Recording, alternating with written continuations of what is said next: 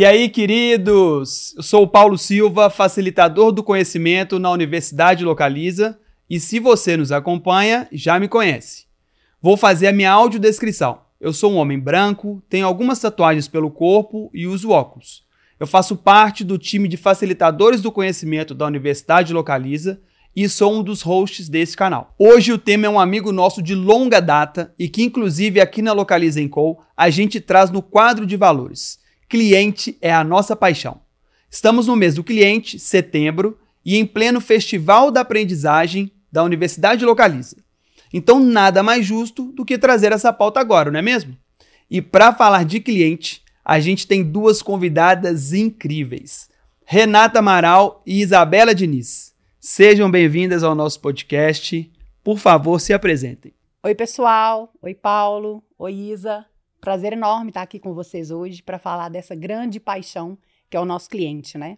Bom, eu sou a Renata Amaral, vou falar um pouquinho da minha audiodescrição. Eu sou uma mulher branca, eu tenho cabelo tamanho médio, um pouco louro, é, tô com uma blusa preta, uma calça bege e é, um sapato preto. Eu também uso óculos e eu uso aparelho nos dentes. Bom, deixa eu contar um pouquinho da minha área, né? Atualmente eu estou atuando na área de fidelização de clientes e é ali onde a gente vai cuidar da recuperação e do resgate dos clientes desgastados com a marca ou que tiveram algum tipo de imprevisto ou uma quebra na sua experiência. Hoje a gente cuida do resgate desses clientes e de fato a gente está aqui para poder trazer de volta a confiança desses clientes na nossa marca. Olá pessoal, oi Paulo, oi Rei, eu sou Isabela Diniz, Sou do Núcleo de Treinamento e Comunicação e sou hoje PMO da companhia, então trabalho aí com projetos estratégicos de capacitação dos nossos colaboradores.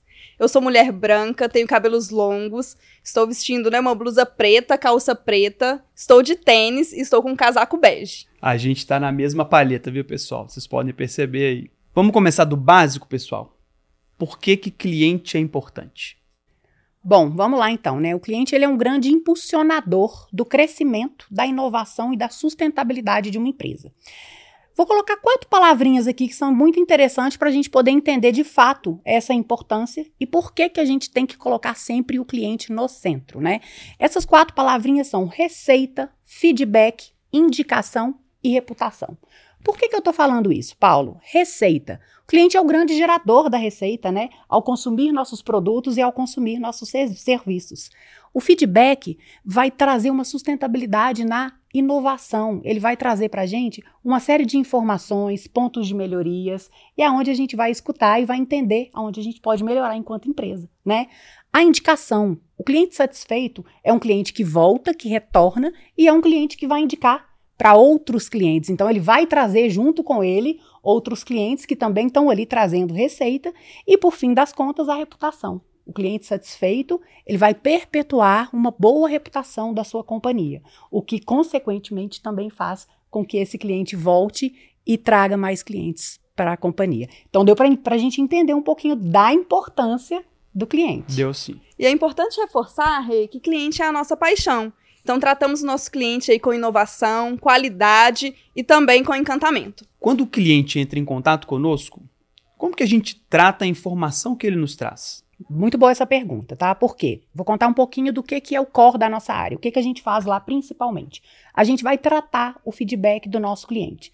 Esse feedback pode vir de várias formas. Pode ser um feedback espontâneo, né? Ah, eu quero mandar um e-mail para Localiza, ou então eu quero mandar, é, é, escrever numa rede social mas também pode ser aquele feedback que a gente pediu para ele, né, a partir da nossa pesquisa de satisfação, que vai gerar o famosíssimo NPS, né, o Net Promoter Score, que nada mais é do que uma métrica que vai medir a lealdade do cliente e ao mesmo tempo a capacidade de indicação daquele cliente, a fidelidade. Então, você perguntou, o que, que a gente faz? Quando esse cliente se manifesta de qualquer forma, o nosso trabalho é entrar em contato e fazer a tratativa desse feedback, independente do canal que ele escolheu para poder fazer essa manifestação. Então, a partir do momento que ele se manifestou, a gente vai colher todos os dados daquela informação, nós vamos fazer uma tratativa daquele contato, seja ele um pedido, um pedido, seja ele uma insatisfação, seja ele um, um, uma necessidade de ter uma relação de consumo com a gente, né? Então a gente vai fazer a tratativa e depois a gente vai transformar isso, Paulo, em insumo. Insumo para quê? Para melhorias na empresa, para priorizações e para as tomadas de decisões. Então é, é isso que a gente costuma dizer que é a voz do cliente. Quando o cliente realmente está ali contando para a gente o que, que fez com que a experiência dele fosse satisfatória ou fosse insatisfatória, é o que vai alimentar o nosso processo, nossa tomada de decisão e vai estar à frente da estratégia da nossa companhia para que a gente possa mudar e, e atender ali aos anseios mais é, expressivos dos nossos clientes. Aqui é importante a gente lembrar também, pessoal, da capacitação do time que vai atender aí os nossos clientes. Então, hoje, com a Universidade que localiza, a gente consegue levar o conhecimento ao nosso time interno para atender os nossos clientes com excelência. Renata, é, a gente olhando para as informações que o cliente nos traz e apurando essas informações, uma parte interessante que você disse é sobre o como a gente usa essa informação para a tomada de decisões futuras. E eu vejo isso num caminho muito correto, porque o que a gente costuma ver em alguns momentos são decisões que são tomadas sem a fundamentação, basicamente pautadas na percepção. A percepção em alguns momentos ela vai ser relevante, mas nada como um bom dado para fundamentar as nossas decisões, não é mesmo? Sim, Paulo, e olha que interessante. É, acho que isso vem muito da cultura, né? Quando a gente vai falar de como que você encara uma reclamação, porque muitas vezes eu estou aqui na minha área para poder cuidar de reclamações também de clientes, manifestações voltadas para reclamações. A forma como você encara uma reclamação. Se você encara que, um, que uma reclamação é um problema, você não cresce, você não evolui. Agora, a partir do momento que você olha para uma reclamação como uma excelente oportunidade, Muitas vezes o cliente te dá uma consultoria gratuita a partir de uma reclamação e você vê quantos pontos a gente tem de melhoria a partir desse, desse feedback dele. Então a gente tem que pegar, estruturar em dados e aí entra a tecnologia, né, para nos apoiar nesse processo, todas as informações estruturadas e a partir daí a gente tem insumos para as tomadas de decisões e priorizações na empresa. Legal. Isabela, na sua visão, qual é o, o maior benefício que a gente tem quando a gente toma uma decisão ouvindo o cliente? O maior benefício é ter a voz do cliente aqui dentro da nossa companhia. Então, hoje a gente consegue né, entender o que o cliente né, tem ali de dor e conseguir tratar essas dores e oferecer o melhor serviço possível. Boa. E olha que interessante, Isa, nisso, nesse ponto que você colocou aqui agora, e a gente começa a observar que, de fato, quando eu estou ouvindo o cliente, provendo melhorias a partir da voz do cliente, eu tenho muito mais chance desse cliente me recomendar e desse cliente voltar também, aumentando, consequentemente, a fidelização. Exatamente, entendendo o que realmente é valor para esse cliente. Legal. Renata, me conta melhor sobre a forma como a gente trata as informações do NPS, porque eu acredito que lá a gente vai ter uma série de informações, algumas perguntas que são bem determinantes para que a gente siga. Hoje, como isso é feito? Como essa tratativa acontece? Tá, vamos lá. Minha área realmente é responsável, né, para a gente cuidar dessa tratativa e dos feedbacks do que o cliente dá lá na pesquisa de satisfação. É, só relembrando, né, que quando o cliente preenche a pesquisa de satisfação, ele está ali contando para a gente como que ele se posiciona em relação a essa marca. Então, se ele dá uma nota mais alta ali, a gente vai entender que aquele cliente é um cliente promotor, aquele cliente que está promovendo a marca, que está indicando. Se ele dá uma, uma nota mediana, a gente está entendendo que aquele cliente é um cliente neutro, ele é suscetível a experimentar outras marcas, a ir para a concorrência. E existe também aqueles clientes que tiveram em algum momento, um ruído, uma quebra na experiência, e esse cliente pode se tornar um detrator da marca. E esse cliente sendo detrator, a chance dele ir embora é muito grande. Né? Então, esses clientes são a prioridade no momento da tratativa. Eu vou entender cada um dos pontos colocados por esses clientes. Eles têm a opção de colocar os comentários ali também na pesquisa. Então, a gente vai entender cada um dos pontos colocados. A partir desses pontos, nós vamos categorizar. E a partir dessa categorização, a gente devolve essa informação para a empresa. E é onde a gente volta no fluxo de priorização e de melhorias. Fiquei curioso. Qual é o cheiro que você pode dar em relação ao NPS que a gente tem? De acordo com a metodologia, o canal para eu fazer contato com o cliente é o canal que o cliente escolheu para me responder. Então, se aquele cliente me respondeu por meio de um e-mail, o ideal é que eu vá lá e faça contato com ele por e-mail também. Só que nós sabemos da importância de um contato telefônico naquele momento, né? Principalmente quando existe um desgaste envolvido ali na experiência. Então, de fato, a gente prioriza para situações mais críticas os contatos telefônicos e aí sim, eu vou ter a oportunidade de fazer um super acolhimento com aquele cliente, esclarecimentos, eu vou ter a oportunidade de entender de fato qual é a dor, onde está a dor e onde a gente pode solucionar em muitos momentos eu vou, de fato, prover uma solução, quando essa se fizer necessário. Em alguns momentos, claro, para fechar com encantamento na experiência, a gente faz uma ação de reconquista também com os nossos clientes. Então, como você mesma disse, se o cliente não colocou as informações que podem nos dar os insumos, esse contato é fundamental para que a gente possa entender e para que a gente possa aprofundar nos verdadeiros motivos que fazem com que gere algum tipo de dor para o nosso cliente. Quando eu ligo para alguma empresa que eu sou cliente, eu fico muito, eu presto muita atenção na forma como eu sou atendido. Isso porque realmente é um valor muito forte para mim. E eu imagino que também seja para a maioria dos nossos clientes. A empatia, o, o entendimento de realmente se aprofundar na dor que o cliente tem e querer resolver o problema vocês enxergam isso como características essenciais para que a gente consiga encantar os nossos clientes? Eu costumo dizer que esse é um dos grandes desafios que nós temos. Porque a capacitação técnica, por mais desafiadora que ela seja, você tem materiais, você tem é, insumos que vão prover ali uma capacitação técnica. E ela sim é importantíssima, né? Mas a partir do momento que eu estou falando de relacionamento, o que vai fazer toda a diferença são as habilidades comportamentais. E aí, é claro que nós temos que capacitar esse timaço aí, né, que está à frente do nosso cliente, seja ali no ao vivo, seja no telefone, seja no WhatsApp, seja numa resposta de um chat, de um site. A gente tem que capacitar o nosso time com competências de, voltadas para o acolhimento, da empatia, de de fato escutar, uma escuta ativa e a partir daí trazer um atendimento mais personalizado e um atendimento com mais solução, com foco em solução. Existe um termo muito conhecido hoje, e eu vejo várias empresas falando o que fazem, que é a centralidade no cliente. O que, que especificamente esse termo quer dizer? Como que a Localiza encara de fato a centralidade no cliente? Qual a importância que isso tem para o nosso negócio hoje? Olha que interessante. É, de uma forma bem simples, a centralidade no cliente nada mais é do que colocar o cliente no centro de todas as decisões da empresa. Então, se eu coloquei o cliente no centro da decisão que eu vou tomar é, em relação ao custo, em relação à compra, em relação ao serviço que eu estou prestando, em relação ao treinamento, eu estou de fato colocando o cliente ali na estratégia da minha empresa.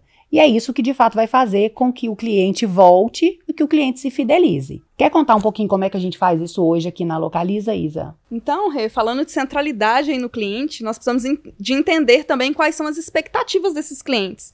Então, colocar ele no centro e tomar as decisões baseadas, né, no que nós recebemos aí de informação do nosso cliente com esses contatos. Quais são os critérios-chave que a gente usa aqui na Localiza para medir a satisfação do cliente hoje?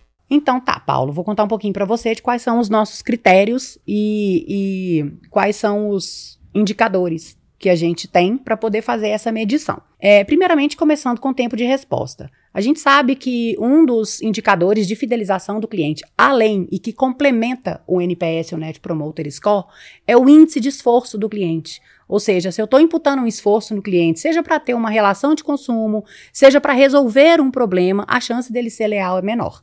Então, quer dizer que eu tenho que trazer todo o esforço para mim e retirar esse esforço do meu cliente.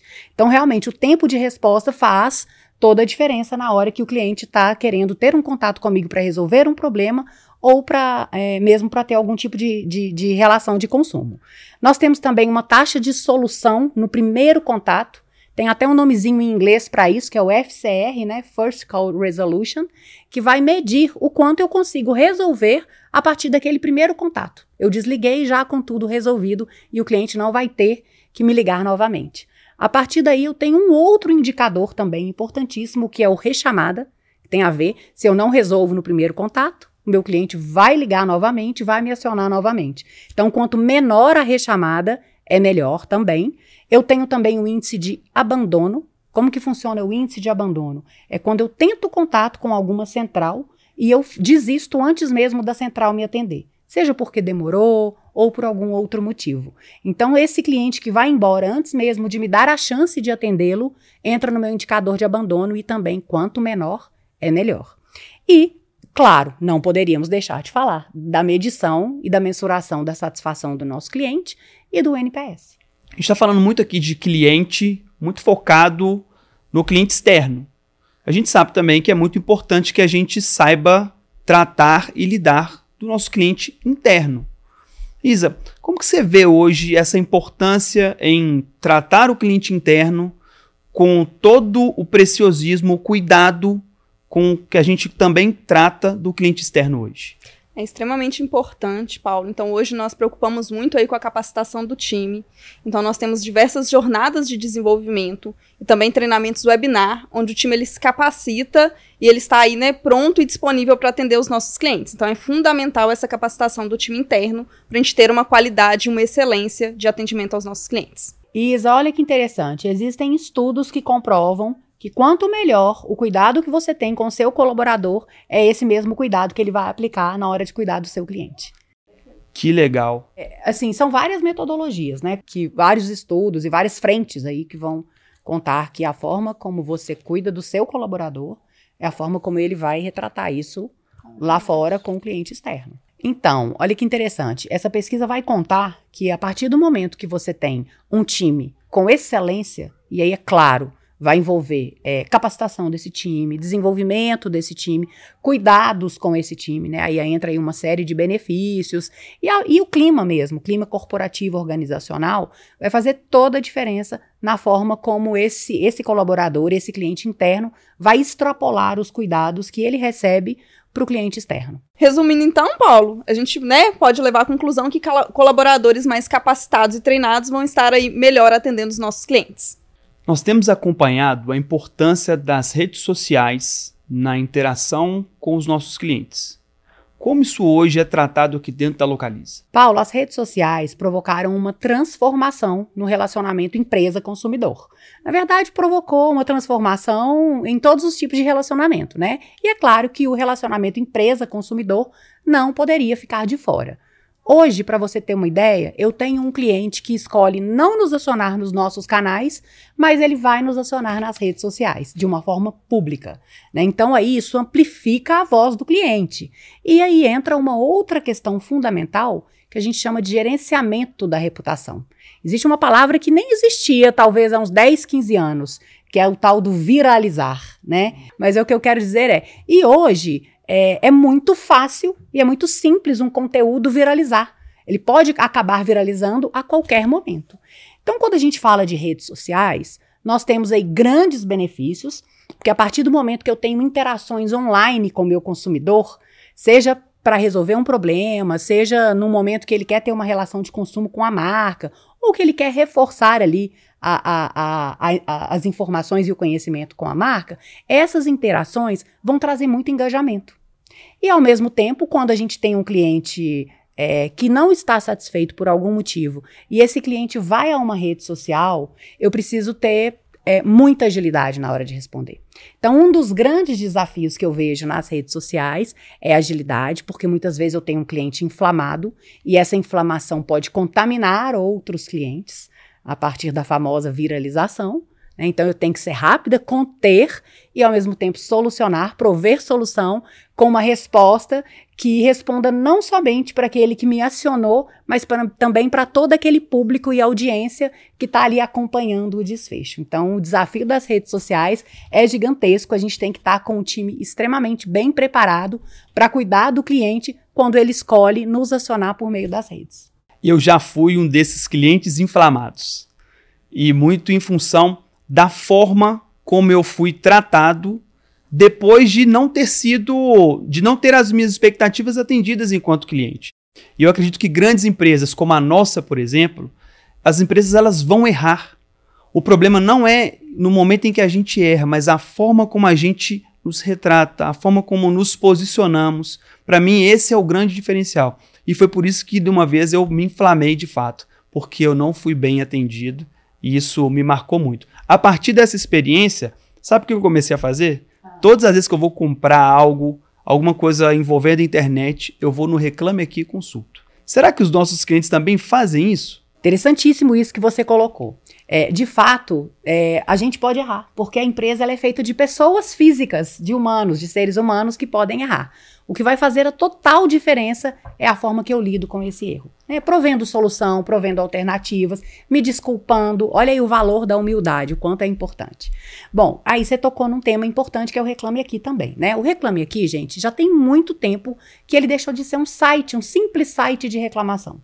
Hoje o Reclame Aqui é uma plataforma de consulta da reputação das empresas. Olha que relevante, o quanto é importante nossa marca estar tá bem posicionada ali, né? São mais de 30 milhões de consumidores e menos de 5% de, de acessos gerados por esses consumidores têm a verdadeira intenção de reclamar. Isso quer dizer, Paulo, que esses consumidores fazem muito como você. Eles estão indo ao Reclame Aqui para, naquele momento, entender se eles vão depositar a confiança deles numa marca a partir do momento e da forma como eles vão enxergar que essa marca tratou as reclamações ou solucionou os problemas, e eles vão decidir de fato se vão depositar confiança na marca e se vão ter uma relação de consumo com essa marca. E o que é importante aqui também, Paulo, que eu também utilizo o Reclame Aqui quando eu vou Legal. postar sobre algum produto. E eu também olho a resposta da empresa. Então, o que a empresa respondeu para aquele cliente? Isso também influencia no meu poder, né? E na decisão de compra. Todo cliente insatisfeito reclama nas redes sociais, no Reclame Aqui.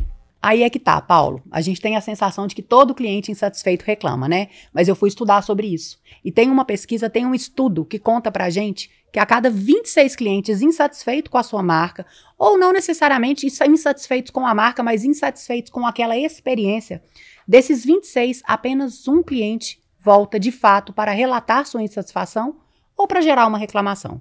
Os outros 25 clientes simplesmente vão embora ou vão ter aquele tipo de fidelidade que é uma fidelidade de conveniência, que não, de fato não fideliza, né? Porque a fidelidade, o cliente que tem uma fidelidade de conveniência, a partir do momento que aparece uma outra concorrência, uma outra oportunidade, esse cliente tem uma propensão enorme a ir embora. Então a gente tem que lembrar que não é todo cliente insatisfeito que vai reclamar.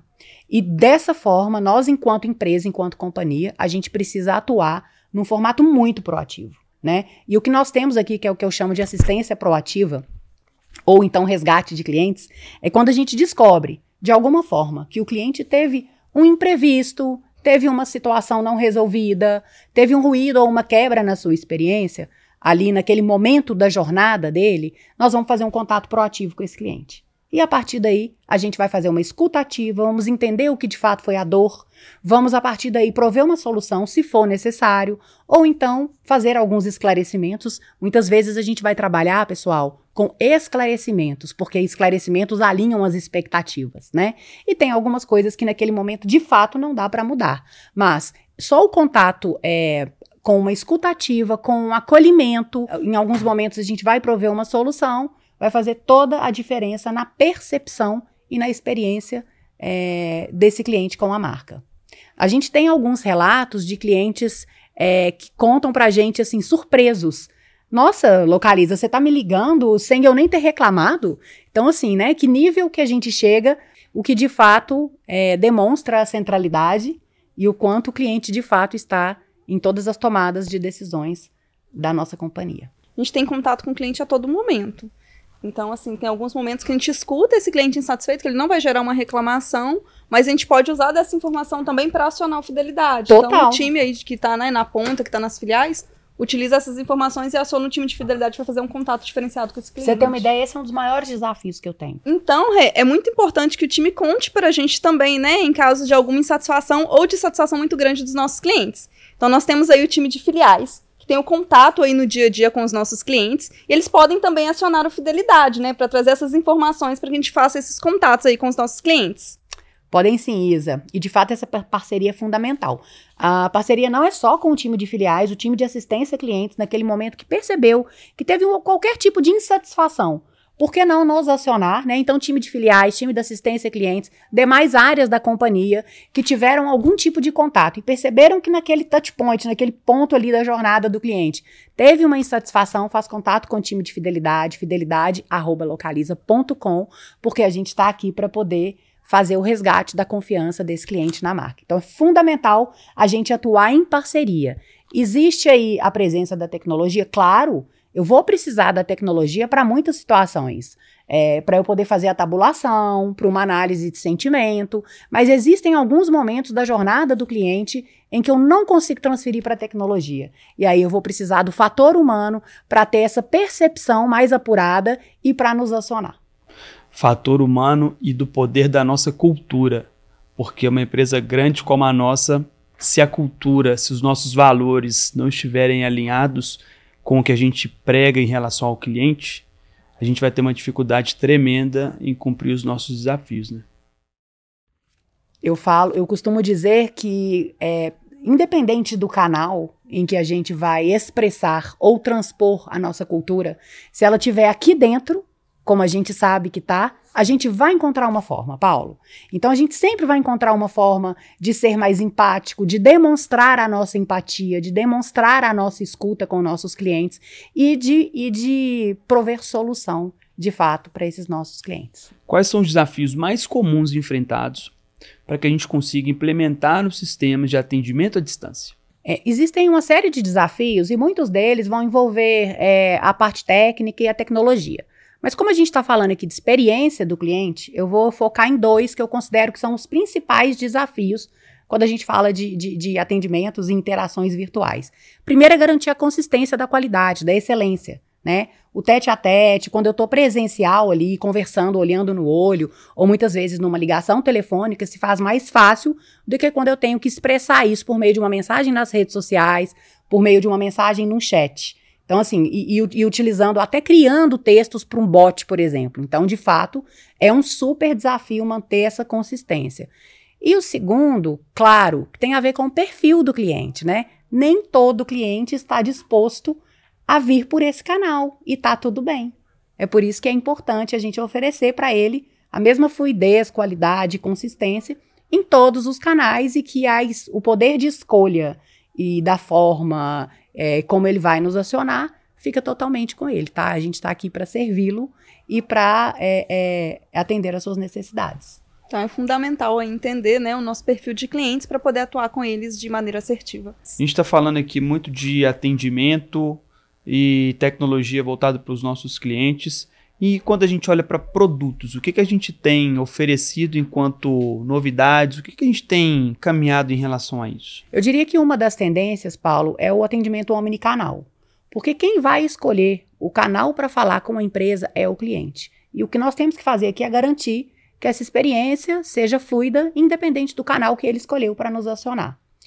E eu acho que a segunda é o atendimento proativo. Né? Eu tenho que entender e conseguir é, é, captar, capturar um momento de, de ruptura na experiência e agir de forma proativa.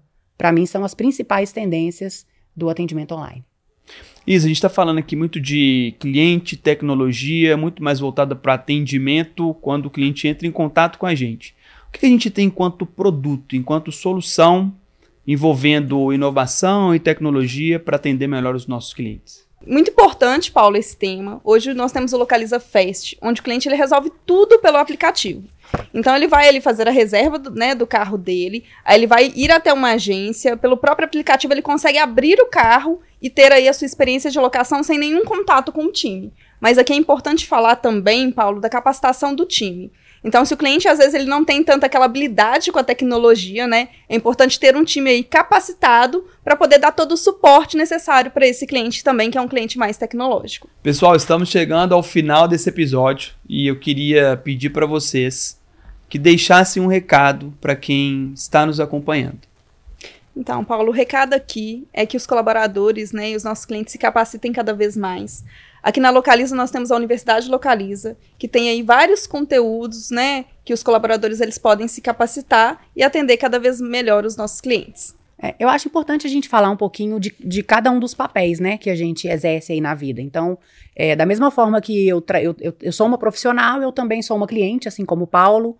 A gente também exerce o papel do consumidor em vários momentos, né? E a gente, claro, depois existe toda uma referência de que depois que você entra numa empresa como a Localiza, você acaba ficando extremamente mais exigente em relação a uma boa experiência é, e relações de consumo com as outras empresas.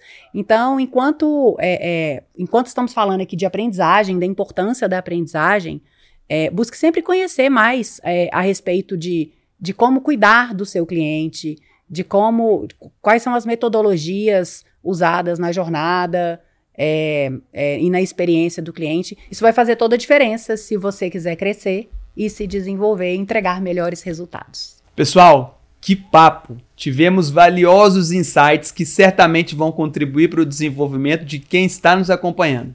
A evolução é constante e a busca pelo aprimoramento nas interações virtuais é fundamental. Um abraço e até o próximo episódio.